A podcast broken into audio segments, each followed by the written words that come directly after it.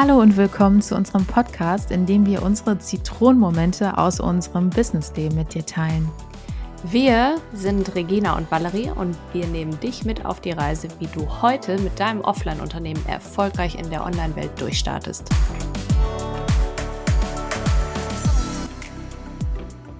Einen wunderschönen guten Tag, liebe Valerie, liebe ZuhörerInnen. Wie schön, dass du wieder reinhörst. Valerie und ich haben jetzt ein allererstes To-Do, bevor wir starten in die neue Folge. Und zwar Chin Chin. Cheers, Valerie. Zum Wohlsein. Wir stoßen an. Auf unser neues Ritual. Yay! Was wir aus den Reihen der Zuhörerschaft zugetragen bekommen haben und ich finde es genial. Super. Es ist richtig, richtig gut. Valerie, was ist in unseren Pinchen drin? Also erstmal absolute Win-Win-Situation für unsere Körper. Wir werden vor Gesundheit so strotzen. Plus, ähm, wir alle zwei Wochen passt, sind. Hallo? Es ja, ja, passt ja, thematisch perfekt zu unserem Ding. Eigentlich müssten wir da jetzt so ein kleines Gewinnspiel könnten wir da draus machen, ne? Aber hey, was war das für ein Ton? Hm, okay, Chin Chin verrät's. Wir haben angestoßen mit einem Zitronenshot. Yeah! Ja, richtig gut. Richtig Voll gut. die gute Idee. An dieser Stelle schon mal danke, lieber Christoph, dass du dich so um unsere Gesundheit sorgst. Ja. Ich meine, mehr Vitamin C geht nicht. Und es ist auch wirklich ganz cool. Also, weil. Und Sauerlach macht lustig. Sauer macht lustig, wollte ich gerade ja. sagen, genau. Also, ich sage es euch, es wird gefährlich. Im Sommer können wir das vielleicht noch ein bisschen pimpen mit ein, zwei Prozent Alkohol, vielleicht so einen kleinen Wodka rein. Dann ist das doch eine Skinny Bitch, oder? Ich glaube. Wodka ja, mit Zitrone so. ist eine Skinny Bitch, ja? Okay. Ja. Ja. Ja, aber so. das machen wir im Sommer dann. So, in der letzten Folge haben wir über das Ikigai gesprochen, also wie du herausfindest, was dich wirklich antreibt und das dann auch zu deiner Business-Idee machst und wie du herausfinden kannst, ob die Welt das auch wirklich braucht. Heute wollen wir in das Thema Business Model Canvas eintauchen. Was ist das? Wofür braucht man das? Und wie arbeitet man damit? Und ich würde einfach sagen, wir starten gleich mit der allerwichtigsten Frage, liebe Valerie. Was ist das Business Model Canvas? Also das Business Model Canvas ist eine Art strukturierte Mindmap, um Geschäftsmodelle zu entwickeln und zu überprüfen.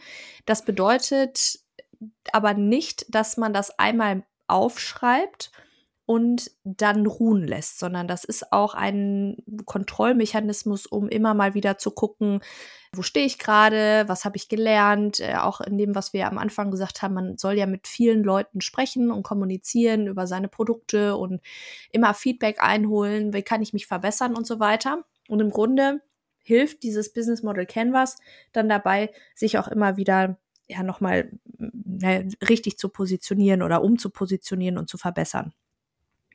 Das besteht aus neun Bereichen.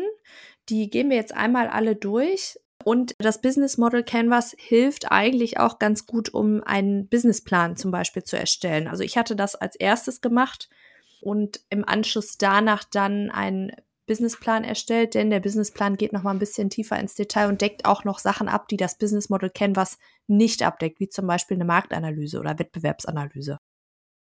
Dann würde ich sagen, äh, die neuen Bereiche sind ganz grob einmal die Kundensegmente, dann das Werteversprechen, die Kanäle, Kundenbeziehungen, Einnahmequellen, dann die Schlüsselressourcen, Schlüsselaktivitäten und Partner und die Kostenstruktur.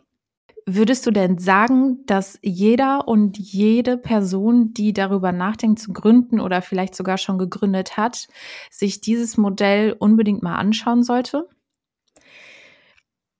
Ehrlich gesagt, wenn du keinen Businessplan schreiben möchtest oder musst, weil du zum Beispiel keinen, keinen fremden Kapitalgeber brauchst außer dich selber, dann würde ich mir das auf jeden Fall angucken.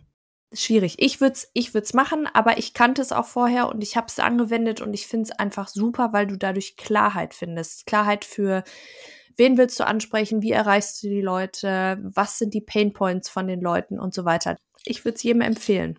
Also Empfehlung von uns, schau dir das unbedingt mal an. Zur Visualisierung hilft es auch, das einmal zu googeln. Es gibt unterschiedliche Herangehensweisen natürlich.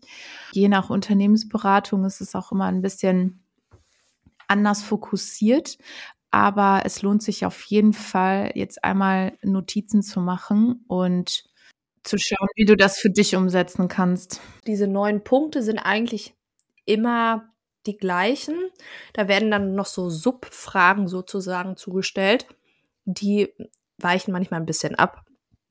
Aber von der Idee her ist es einfach, dass du Klarheit bekommst über Kunden, dein Werteversprechen, wie du die Kunden erreichst, was deine Einnahmequellen und Kostenstrukturen sind und so weiter. Ja, und es ist eben, ich sag mal, eine, ein guter Startpunkt für den Businessplan. Der Businessplan geht nämlich noch mal ein bisschen tiefer ins Detail und deckt auch Dinge ab, die das Business Model Canvas nicht abdeckt, wie zum Beispiel eine Marktanalyse oder sowas. Wenn du jetzt die 998. Pommesbude im Umkreis von anderthalb Kilometern aufmachst, ja, gut, müssen wir uns nicht drüber unterhalten. Vielleicht solltest du gerade dann einmal das Business Model Canvas durchgehen, um zu gucken, wo und inwiefern du dich dann von den anderen 997 äh, Pommesbuden unterscheidest. Also, ich würde sagen, wir fangen einfach mal an. Ja. Mm, das, der erste Bereich ist im Grunde das Kundensegment. Das hört sich jetzt vielleicht komisch an, aber du hast ja schon eine grobe Idee von dem, was dein Produkt eigentlich ist. B2C oder C2C, also verkaufst du an Endkonsumenten oder an Konsumenten oder verkaufst du an Geschäftspartner. So, bei uns ist das jetzt im Homestaging, wir haben eigentlich sowohl als auch ne, Regina? Wir haben ja. Makler, das sind unsere Geschäftskunden, aber wir haben auch die Eigentümer, die eine Immobilie verkaufen wollen als Zielgruppe. Ist aber die Frage, wen sprechen wir hauptsächlich mit unserer Kommunikation an? Da kommen wir dann nachher nochmal drauf. Bei den Kundensegmenten empfehle ich immer, aber auch weil ich eben aus dem Marketing komme, Personas zu entwickeln. Das heißt, ich habe zum Beispiel den weiß ich nicht, den Daniel, der ist 25, junger Immobilienmakler. Was hat der denn für Painpoints? Ja, der will halt möglichst wenig Zeit verbringen mit seiner Arbeit, aber das Maximum rausbekommen, also schnell Immobilien verkaufen zu einem möglichst hohen Preis weil er gerne Freizeit zum Beispiel haben möchte. Das heißt, das ist auch ganz wichtig. Wo treiben sich deine Kunden in ihrer Freizeit rum? Was, was machen die da? Sind die vielleicht im Tennisverein oder sind die irgendwelchen, weiß ich nicht, Gruppen angeschlossen? Haben die irgendwelche bestimmten Hobbys, wo du die bekommen kannst? Und so weiter. Das heißt, da gehst mhm. du dann echt auf diese, also da erstellst du quasi so eine richtige Person für dich selber, die dein Zielkunde ist sein sollte. Genau. Dann hast du nicht nur einen Zielkunden wahrscheinlich, sondern verschiedene Zielkunden.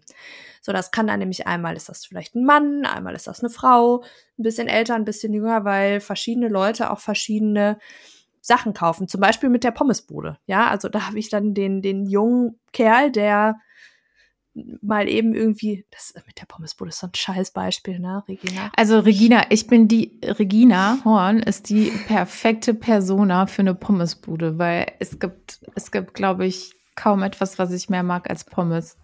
Ist das so? ich liebe Pommes, ja. Das geilste Kartoffelprodukt einfach.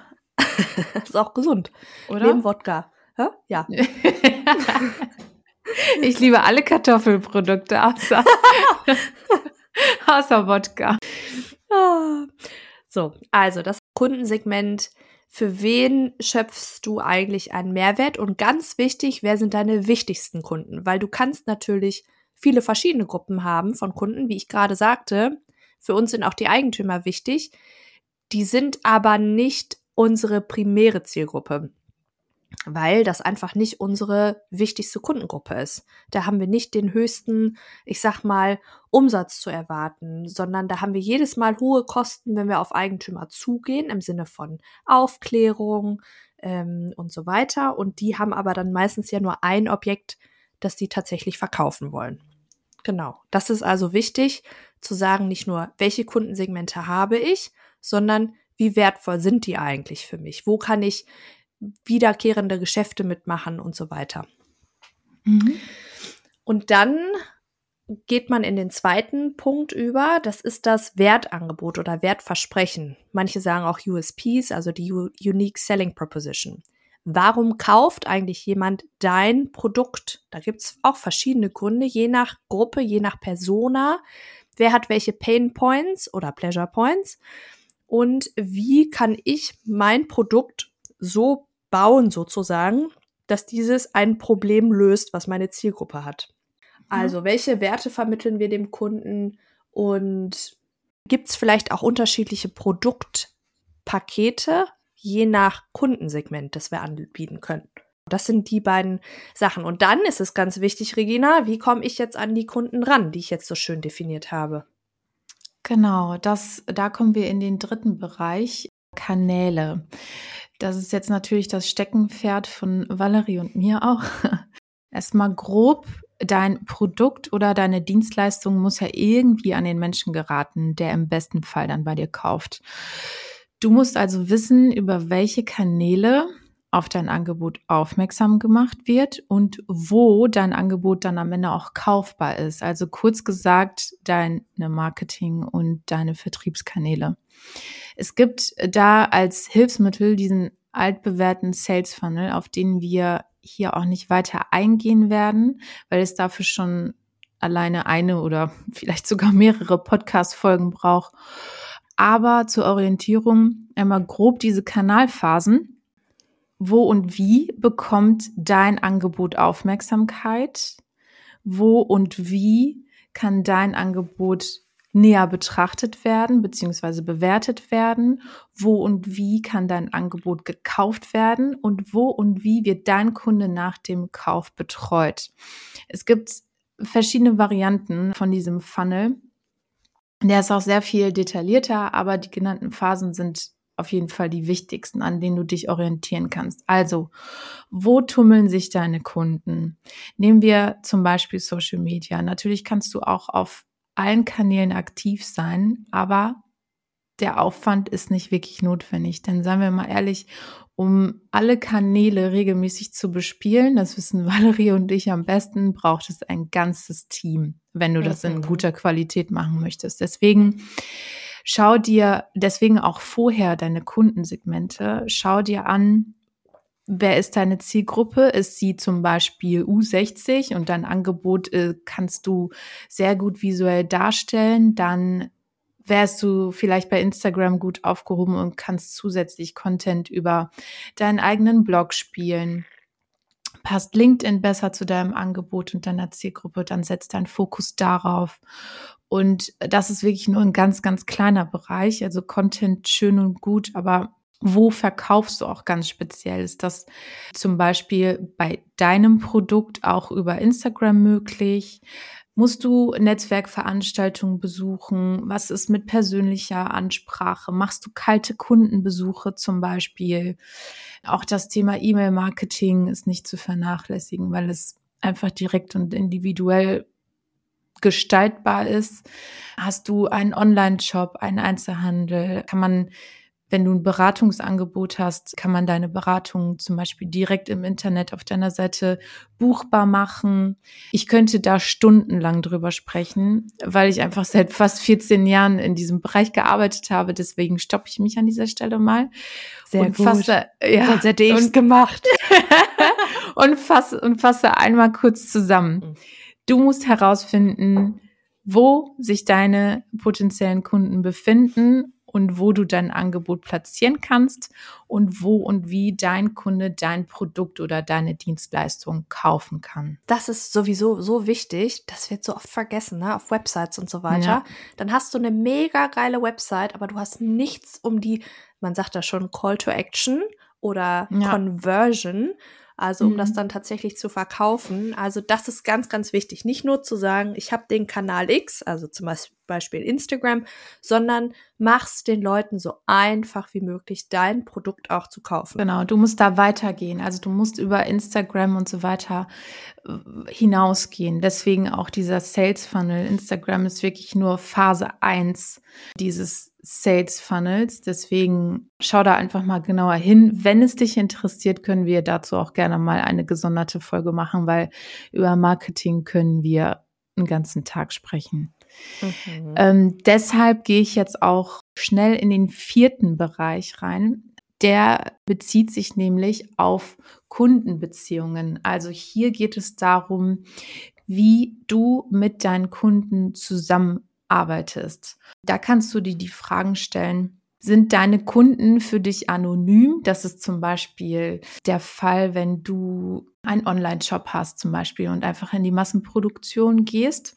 Bietest du deinem Kunden persönliche Unterstützung an? Hast du Kontakt zu deinem Endkunden, das was Valerie vorhin gesagt hat, vielleicht auch in persönlichen Terminen, zum Beispiel im Homestaging, ist es bei mir zumindest häufig so, dass mein Kunde zwar der Makler oder die Maklerin ist, aber ich immer in den persönlichen Termin mit dem Eigentümer oder der Eigentümerin gehe, um hier nochmal aufzuklären, was wirklich gemacht wird, um das Angebot durchzusprechen und so weiter. Dann ist es vielleicht überlegenswert, ob du eine Kunden-Community erschaffen möchtest, wo sich deine Kunden untereinander austauschen. Hast du automatisierte Dienstleistungen? Wie lange bleibt dein Kunde Kunde? Ist es ein Einmalkauf oder hast du eine lange Kundenbeziehung? Wie ist der Lebenszyklus sozusagen deines Kunden? Und da musst du auch schauen, welchen Nutzen zieht denn dein Kunde aus der Beziehung mit dir? Was hat er davon und welche Zusammenarbeit wünscht sich dein Kunde von dir? Und ganz wichtig, da musst du auch gucken, welche Kosten verursacht deine Art, mit deinen Kunden Beziehungen zu führen. Ja. Also zusammengefasst, in welcher Form möchtest du mit deinen Kunden zusammenarbeiten und wie genau kannst du das umsetzen? Also, jetzt hast du dein Angebot ausgefeilt, kennst deine Kunden und du weißt, was du für Kundenbeziehungen hast. Jetzt geht es darum, wie kann ich denn jetzt Geld damit verdienen und was sind die wichtigsten Einnahmequellen? So, und die sind natürlich auch total unterschiedlich, je nachdem, was du für ein, für ein Businessmodell hast oder was du für ein, ja, was du für ein Geschäft gründest. Das heißt, da gibt es so Sachen wie, du kannst zum Beispiel Abonnements machen, oder anbieten. Da gibt's irgendwie total crazy Sachen. So eine Putzfee auf Instagram finde ich herrlich. Die nimmt irgendwie 30 Euro im Monat dafür, also ein Euro am Tag. Dafür, dass sie dich quasi über ihren Account jeden Tag dran erinnert, dass du irgendwas Bestimmtes in der Wohnung sauber machen musst. Finde ich herrlich. Hat okay. eine riesen Community, aber ne, sehr kreativ. Und mhm. das ist zum Beispiel so ein Punkt. Ich meine, das ist wieder ein, ein Online-Abonnement, aber trotzdem. Dann ähm, hast du eine Beratungsleistung als Einnahmequelle oder ist es irgendwie eine andere Servicekomponente, so dass quasi, also du verkaufst ein Produkt und aber eigentlich ist der Service das, was nachher das Geld bringt. So, das sind, das sind mhm. diese, diese Bereiche, wo es wichtig ist zu sagen, okay, wie verdiene ich denn jetzt konkret mein Geld damit? Wofür ist der Kunde denn bereit zu zahlen? Und was bezahlen sie? Vielleicht vielleicht auch, was bezahlen sie jetzt schon? Da kann man vielleicht auch nochmal unterscheiden, in welches Einkommen ähm, generierst du aktiv und welches passiv? Also wo tauschst du nämlich deine Zeit gegen Geld und wo kannst du irgendwie noch etwas entwickeln, das dir passiv Einnahmen einbringt? Das ist nämlich auch das, was Regina gerade anspricht. Äh, du hast meistens nicht nur eine einzige Einnahmequelle, sondern verschiedene. Und das ist auch wichtig, dass du dir dann überlegst, okay, ich habe die und die Einnahmequelle, welche Margen sind denn davon betroffen? Also wie viel Gewinn kann ich mit den einzelnen Einnahmequellen machen? Und dass du daran dann versuchst, dich zu orientieren, wo du dann die Prioritäten draufsetzt. Also das heißt, Einnahmequellen definieren und einen Überblick haben und die verstehen. Oder jetzt kommen wir eigentlich in den Bereich, wo wir sagen, okay, wir haben die Einnahmequellen, aber jetzt müssen wir ja auch wissen, um die bewerten zu können, müssen wir erstmal die, müssen wir Kosten hinter verschiedene Punkte packen. Und um Kosten überhaupt ermitteln zu können, müssen wir wissen, was ist denn wichtig für unser Produkt und unser Angebot. Also zum Beispiel der sechste Punkt ist, was sind unsere Schlüsselressourcen? Schlüsselressourcen können verschiedene Sachen sein. Das sind, das sind zum Beispiel materielle oder technische Sachen. Also Brauche ich bestimmte Räumlichkeiten? Brauche ich irgendwie einen bestimmten Computer oder eine andere technische Ausstattung, ein Vermessungsgerät? Ne? Brauche ich ein Auto oder ein bestimmtes Fahrzeug? Ein bestimmtes Wissenspaket oder gibt es etwas so wie eine Marke oder ein Patent, das angemeldet werden muss? Haben wir irgendwelche ganz speziellen Rezepte oder sowas? Kann es ja auch sein, ja? Heinz, Heinz Ketchup oder die Coca-Cola-Rezeptur ja seit Jahrhunderten ganz geheim. Aber das sind eben Sachen, die sind eine sogenannte wissensbasierte Schlüsselressource, um sich eben vom Wettbewerb abzugrenzen. Vielleicht sind es aber auch bestimmte Teammitglieder, die einen Mehrwert schaffen und wichtig sind, um das Produkt vom Markt abzugrenzen. Oder du hast spezielle, ja, Abteilungen oder sowas, die andere Firmen in dem Bereich nicht haben. Ja, das wäre zum Beispiel der in unserem Fall der Immobilienmakler, der seinen eigenen Homestager mit beschäftigt. Das wäre dann für einen Immobilienmakler, der dieses Business Model Canvas nochmal überarbeitet und sich überlegt, na, was ist denn mein Wertangebot? Wie wichtig sind mir welche Kunden und wie sieht vielleicht aber auch gerade der Wettbewerb aus? Kann ich meine Schlüsselressourcen vielleicht zum Beispiel um ein neues Jobprofil in meinem Team erweitern? Und dann natürlich immer eine wichtige Schlüsselressource sind die Finanzen. Also, wie viel Geld brauche ich eigentlich, um zu wachsen?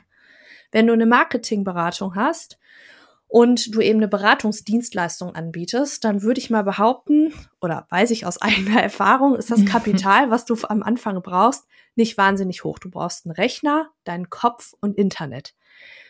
Aber mhm. was brauchst du, um wachsen zu können? Oder möchtest du vielleicht noch andere Quellen der Finanzierung anzapfen? Das heißt, wenn du Fremdkapital brauchst, weil du zum Beispiel ein großes Lager oder sowas benötigst oder eine Investition in als Homestager immer wieder gerne Möbel und Dekoration.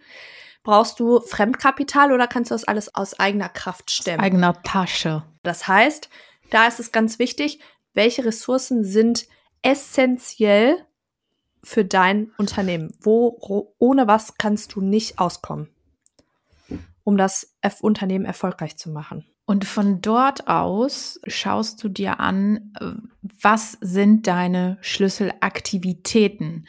Also welche Tätigkeiten sind maßgeblich und entscheidend für den Erfolg deines Unternehmens. Also was muss getan werden oder welche Prozesse brauchst du, damit das Ding rennt?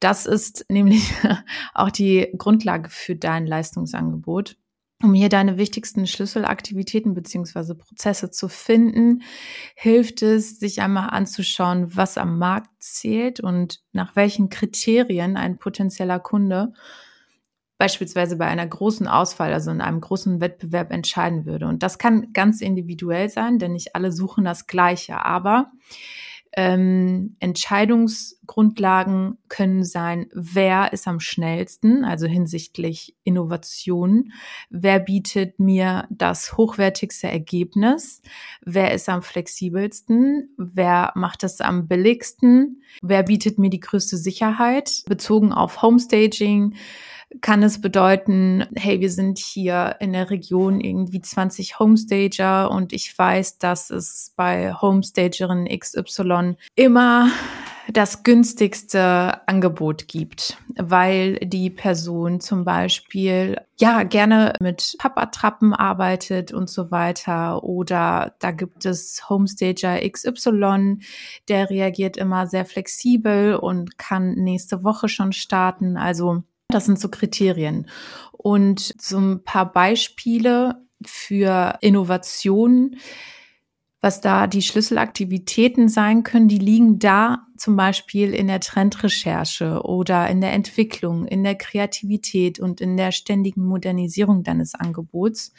In Sachen Qualität liegt deine Schlüsselaktivität in deiner Produktentwicklung und in deinem Servicebereich. Also Qualität hat ja auch immer was mit Service zu tun. Und flexibel bist du dann oder bin ich als Homestagerin zum Beispiel, wenn ich ein eigenes Lager habe, weil ich dann ganz individuell und schnell auf Anfragen eingehen kann. Und deswegen ist Lagermanagement zum Beispiel eine wichtige Schlüsselaktivität für mich.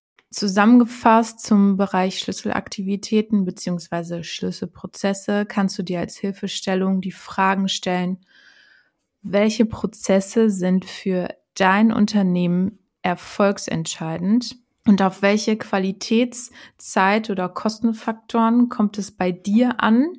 Wo kannst du besser oder anders sein als deine Wettbewerber und wie kannst du es schaffen, mit welchen Tätigkeiten schaffst du es, zum Branchenbesten zu werden oder zur Branchenbesten zu werden? Das war der siebte Bereich. Und der achte Bereich sind Schlüsselpartner. Also, mit welchen Menschen arbeitest du zusammen? Wen brauchst du, um deine Dienstleistung oder dein Produkt zu erschaffen oder und zu vermarkten? Beispiele. Wer sind deine Lieferanten? Wer sind deine Dienstleister? Wer sind deine Geschäftspartner? Wer sind deine Co-GründerInnen? Wer sind deine MitarbeiterInnen? Hast du virtuelle Assistenzen? Welche virtuelle Assistenzen brauchst du? Und da kannst du dann nochmal aus der Perspektive des Kunden und aus deiner Sicht unterscheiden. Aus deiner Sicht ist wichtig zu wissen, wer sind die wichtigsten Partner? Also ohne wen kannst du dein Leistungsangebot nicht in die Welt bringen?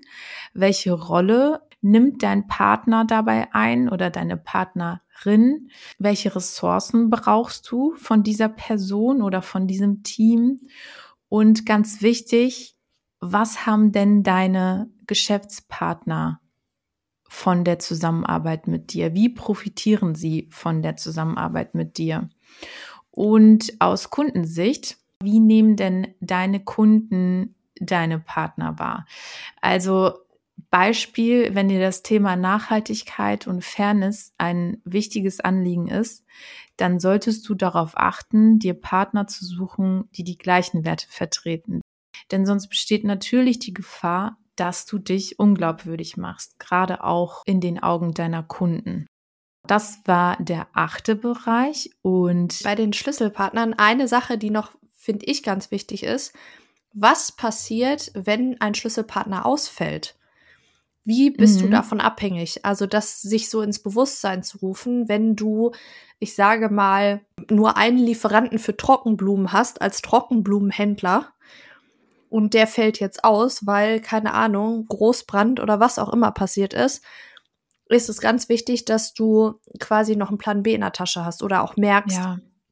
wie wichtig ist das eigentlich, beziehungsweise was kann ich tun, wenn so ein Schlüsselpartner ausfällt oder eine Schlüsselaktivität oder eine Schlüsselressource ausfällt. Ja, dass jetzt zum Beispiel der Transporter plötzlich kaputt ist. Das sind eben Sachen, die muss man nicht jetzt von vornherein schon geplant haben, aber da weißt du dann, okay, wie wichtig ist das jetzt für mich gerade in meinem täglichen Geschäft und wie kann ich da Abhilfe schaffen? Dass man da ein bisschen sensibilisiert für ist. Brauchst du vielleicht mehrere Optionen. Ähm, um ein Beispiel aus unseren Unternehmen. Wir arbeiten sehr viel mit Handwerkern und Handwerkerinnen zusammen und deswegen ist es für mich sehr wichtig, da ein Netzwerk zu haben. Es reicht nicht, einen einzigen Handwerker zu kennen, der dann irgendwie alles macht. Du musst irgendwie auch immer, weil der ist vielleicht nicht immer verfügbar, ja. Also du musst da schon irgendwie Plan B und Plan C und am besten auch noch Plan D irgendwie haben, damit dein Geschäft auch wirklich läuft und es immer abrufbar ist. Beziehungsweise dich auch nicht aus der Ruhe bringen lassen. Ne? Vielleicht hast du jetzt keinen Plan B, C, D oder wie auch immer, aber durchatmen, weitermachen. Du weißt, das ist kritisch, da musst du jetzt gerade eine Priorität draufsetzen und los jedet. So, und last but not least kommt der letzte Bereich, der neunte, und der ist, Valerie? Kostenstruktur. Oh, Gar nicht mal so Thema. unwichtig. Ja, das, das leidige Thema. Aber ähm, Kosten sind wahnsinnig wichtig. Die möchtest du natürlich optimieren und so gering wie möglich halten, damit dein Gewinn höher sein kann.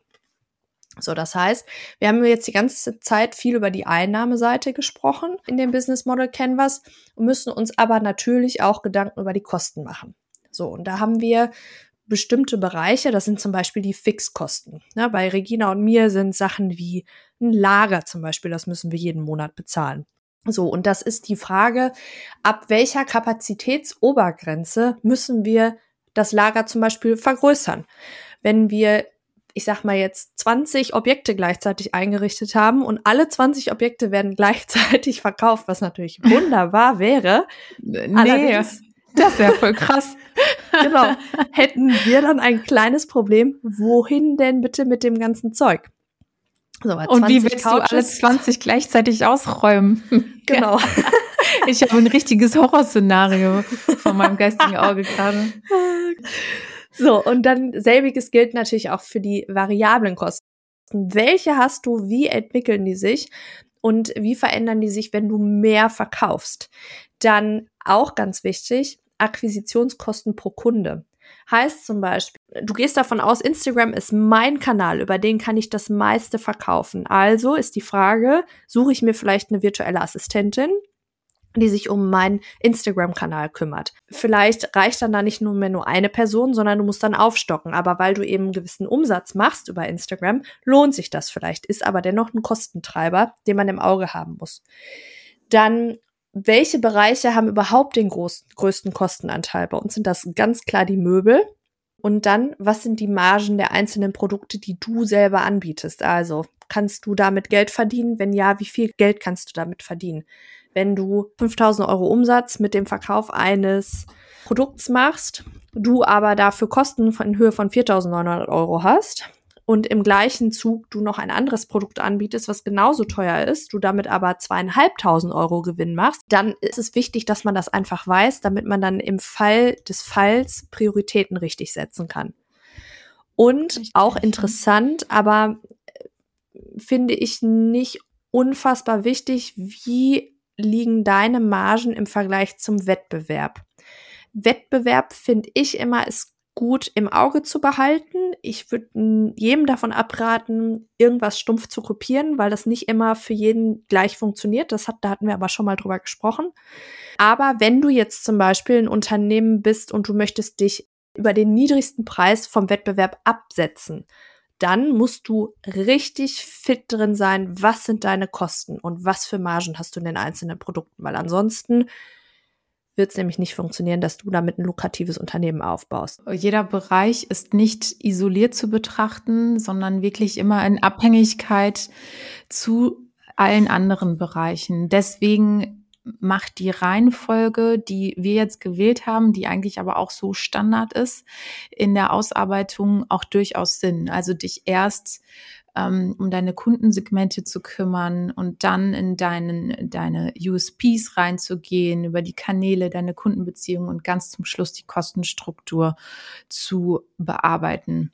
Wobei wir auch noch mal dazu sagen müssen, also das, das Business Model Canvas ist ein super Ansatz, um eben strukturiert sich Gedanken über ein Geschäftsmodell zu machen. Aber es fehlen so ein paar Sachen, also eine Wirtschaftlichkeitsrechnung zum Beispiel ist da jetzt überhaupt nicht mit drin. Du hast zwar eine grobe Idee für Einnahmen und Kosten, die dem gegenüberstehen, aber eine richtige Wirtschaftlichkeitsrechnung, die du zum Beispiel auch brauchst, wenn du extern oder Fremdkapital haben möchtest, wirst du einen Businessplan vorlegen müssen mit einer Liquiditätsplanung, mit einer G&V und so weiter und so fort. Dann Unternehmensumfeld, diese Marktanalyse, wie viele Wettbewerber habe ich oder Mitbewerber habe ich auf dem Markt, was sind so die Preiskategorien, in denen die arbeiten, schrumpft der Markt oder wächst der Markt, gibt es bestimmte Trends und so weiter. Das sind alles Sachen, die wahnsinnig wichtig sind und was auch nicht zu verachten ist, im Businessplan an sich stellst du auch noch den Gründer bzw. die Gründerin mit vor, also dich oder dein Team, wenn ihr das zusammen macht.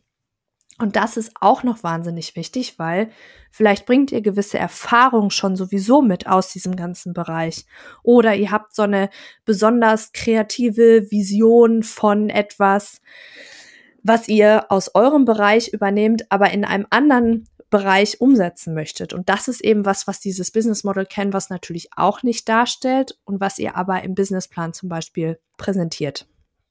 Und trotzdem lohnt es sich auf jeden Fall Bevor du ein Deep Dive in deinen Businessplan machst, einmal diese neun Bereiche des Business Model Canvas durchzugehen. Also, Kundensegmente, deine USPs, dein Werteversprechen, deine Kanäle, Kundenbeziehungen, deine Einnahmequellen, deine Schlüsselressourcen, deine Aktivitäten, die Partner, die du brauchst und deine Kostenstruktur. Lass dich einfach mal drauf ein, setz dich hin und mach dir ein paar Notizen. Ja, ich habe mir ein großes Poster genommen. Ich glaube, das war A1 oder so und habe mir das einfach, habe mir diese Bereiche aufgemalt und habe mir dann in die einzelnen Bereiche rein, also Kundensegmente zum Beispiel, jede Menge kleine Post-its gepackt, wo ich meine Gedanken dazu aufgenommen habe. Und das hat mir wahnsinnig geholfen, weil ich konnte die halt, halt auch austauschen, nochmal schöner schreiben, weißt du, Prokrastination und so weiter. Dann guckst du das 30. Mal drauf und denkst dir, oh, okay, jetzt langsam könnte ich mal fertig sein. Nee, ach komm, dann schreibst du das nochmal ordentlich auf, was du da so hingekrickelt hast. Nein, aber das habe ich mir aufgehängt an meinen Schreibtisch und habe da eigentlich ständig drauf geguckt. Das ständig darauf schauen und das vor Augen zu haben, hat dir das geholfen? Also ich fand's, ich fand's gut. Ich bin ja jetzt natürlich nicht 24 Stunden an meinem Schreibtisch. Also wenn man dann mal weggeht und dann wieder dahin kommt, es fallen einem manchmal so Sachen dann noch mal ins Auge und auf. Mhm. Also okay. Also vielleicht ist es auch, also ich habe es jetzt zwischendurch wieder abgenommen, aber am Anfang habe ich es wirklich, bis ich es einmal durchdefiniert hatte für mich, hier echt ewig hängen und es sah nicht besonders schön aus, weil ich habe ja so eine Farbaversion und diese bunten Post-its, die haben mich irgendwann wahnsinnig gemacht. Das glaube ich dir. Die würden mhm. mich auch wahnsinnig machen. Aber das hat mir echt geholfen. Und was noch ganz wichtig zu erwähnen ist, dass dieses Dokument ist ein lebendes Dokument, ja. Es ist dynamisch. Du solltest immer wieder anpassen und aktualisieren. Große Unternehmen bleiben auch nicht bei ihrem Plan, den sie sich ganz am Anfang gemacht haben, sondern aktualisieren ihren Business Model Canvas stetig. Also das ist durchaus erlaubt, ja. Nur weil du es irgendwann mal dahingeschrieben hast, heißt es nicht, dass du es genauso durchziehen musst. Du kannst immer wieder aktualisieren und anpassen. Das ist ja auch die Grundidee, weshalb man das so, so einfach aufgebaut hat, dass man das immer mal wieder ganz einfach nochmal aktualisieren kann. Was ich noch ganz lustig fand für die, um die Personas und die USPs zu definieren, fällt mir jetzt gerade noch ein. Handy weglegen, Internet ausmachen, Laptop zuklappen und dann habe ich mir zwei Stühle gegenübergestellt in meinem Wohnzimmer. Wer auch immer mich von außen beobachtet hat, hat wahrscheinlich gedacht, jetzt ist ganz vorbei bei der Frau Wagner. Die spinnt jetzt total. Aber okay. Und hab mich, aber es hat mir wirklich geholfen, dass ich mich dann einmal in meine Persona reinversetzt habe. Also einmal war ich quasi ich als Anbieter und einmal war ich meine Persona. Und du, du entwickelst dann so richtig ja ein besseres Verständnis dafür, wenn du dann wirklich die Augen zumachst und dich mal so hineinversetzt in diese Lage des Maklers oder so. Wo sagt er denn, das sind meine Einwände? Ja, wenn zum Beispiel mhm. ich höre, ja, sie stellen doch da eh immer nur diese Pappmöbel rein, dann denke ich mir, ja, nee, kann man machen, muss man aber nicht. Wenn es wirklich gut sein soll, macht man es mal nicht weil das nämlich einen ganz anderen Flair in der Wohnung gibt, wenn das alles mit echten, schönen Möbeln und auch immer individuell auf das einzelne Objekt und die Zielgruppe zugeschnitten ist. Oder Homestaging ist viel zu teuer, das lohnt sich überhaupt nicht. Ja gut, aber jedes, jedes Argument, was du gegen dein Produkt im Grunde dann hast, entkräftest du dann wieder. Wie darf ich mir das vorstellen? Also du setzt dich dann auf den einen Stuhl und bist dann Valerie Wagner und dann gibst du sozusagen dein Statement ab und dann setzt du dich auf den anderen Stuhl und bist Daniel, der Makler ja. und sprichst dann aus der Perspektive von Daniel. Also du setzt dich tatsächlich dann auch auf den anderen Stuhl drauf? Genau, ich setze mich auf den anderen Stuhl. Ich glaube, das okay. ist das Ausschlaggebende. Jetzt, ähm, weshalb ich hoffe, dass ich nicht in den typischen klinischen Fall einer äh, Psychopathin aka Schizophrenen reinfalle, dass ich mich dann tatsächlich auf den anderen Stuhl setze und dann eben dieses Nee, ich finde es cool. Ich glaube, das kann wirklich helfen. Also äh, tatsächlich glaube ich auch, dass es tut's auch. helfen kann. Ich habe selber noch nie gemacht, aber tut's auch. Man kommt sich wirklich bescheuert vor. Also ich gebe anderen den Ratschlag, die Rollladen runterzumachen. Bei mir kann man nämlich voll reingucken. Und ich habe den einen oder anderen etwas irritierten Blick aus dem Innenhof geerntet. Aber hey, ja, Sorry, Who ich cares? was Wichtiges zu tun. Ich plane nämlich gerade mein Unternehmen, meine Freunde. Aber ich kann es wirklich eben nur empfehlen. Es ist, es fühlt sich ein bisschen komisch an, aber es hat mir wahnsinnig viel geholfen, auch so diese Personas zu erstellen. wobei man sich bei Personas auch ein bisschen bremsen muss. Am allerbesten ist, du hast irgendwie maximal drei, aber das absolute Maximum ist, dass du nicht mehr als fünf Personas entwickelst, weil sonst wirst du zu, zu beliebig in deiner Ansprache. Du kannst nicht mehr als, du kannst nicht irgendwie sechs, sieben komplett unterschiedliche Arten von Menschen ansprechen. Natürlich kannst du die ansprechen, aber du kannst nicht deine Kommunikation auf so viele verschiedene Menschenarten ausrichten. Deswegen sagt man so, mach mal drei Personas Geil ist natürlich, wenn man eine Persona hat, aber im, in den wenigsten Fällen lässt sich das darauf konzentrieren. Aber ja, mit drei Personas lässt sich echt schon gut arbeiten. Also einmal ganz kurz, das heißt, dieses Spiel mit den Stühlen, das kommt an der Stelle, wo du deine Kundensegmente, also den ersten Bereich und den zweiten Bereich einmal grob bearbeitet hast, also deine USPs versuchst auszuarbeiten. Ja, eigentlich kam das so ein bisschen als Resultat von den ersten Vieren sogar, weil so, du ja okay. dadurch, dass du die Kunden dann in, im Detail kennenlernst, verstehst du auch, was sind die Pain- und Pleasure Points von denen. Womit kann ich die also bekommen? Was sind die USPs von meinem Produkt? Wie erreiche ich die aber auch? Weil ich mir dann mhm. eben überlege, ja gut, der hängt in dem Alter, sind die meisten bei Instagram oder so.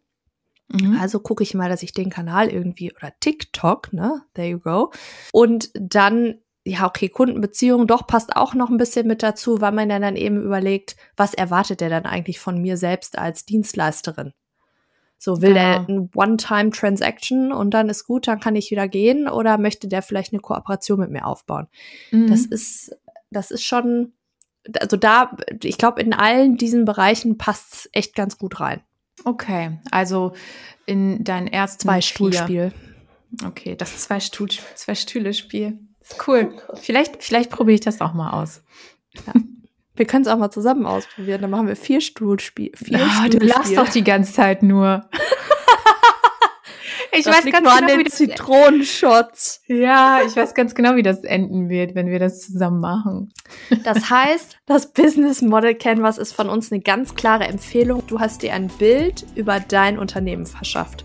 Wer sind deine Kunden? Was sind deine USPs, deine Schlüsselpartner? Wie verdienst du Geld und was sind überhaupt deine Kosten? In der nächsten Folge freuen wir uns darauf, dir ein bisschen den Businessplan näher zu bringen. Was ist das? Wer braucht den? Und warum braucht man den überhaupt? Und wir haben noch gar nicht gesagt, dass das jetzt bereits die fünfte Folge war. Habe ich das bei unserem Willkommensgruß gesagt? Es war die Nein. fünfte Folge. Und nächste Folge ist schon unsere vorletzte Folge dieser Staffel. Wir müssen noch darüber nachdenken, ob es eine zweite Staffel geben wird. Also ich sag mal so, ich habe da Spaß dran und jetzt haben wir jetzt haben wir ein Ritual. Das spricht schon stark dafür, dass wir noch eine zweite Staffel machen müssen. ja, das ist total crazy, dass wir einfach jetzt schon zehn Wochen dabei sind. Es ist mir immer wieder ein Blumenpflücken mit dir, Valerie. oh, es ist mir auch ein Fest. Ja, wir wünschen dir, Zuhörer, in ein zauberhaftes Wochenende. Lass dich nicht ärgern und wir hören uns in der nächsten Folge. Ja, und vor allem viel Spaß beim Ausfüllen dieser unglaublich tollen Wandtapete, die yes. den Start deines Unternehmens markieren wird. Wir You're möchten gerne Fotos. Schick uns ja, gerne Fotos. Fotos. Ja, Fotos, das wäre Fotos, toll. Fotos. Verlink uns auch gerne. Wie auch immer. Ja. We ja. can do that. Chaka. So, voller Kraft voraus. Das Wochenende ist deins. Du schaffst es. Bis dann. Tschüss.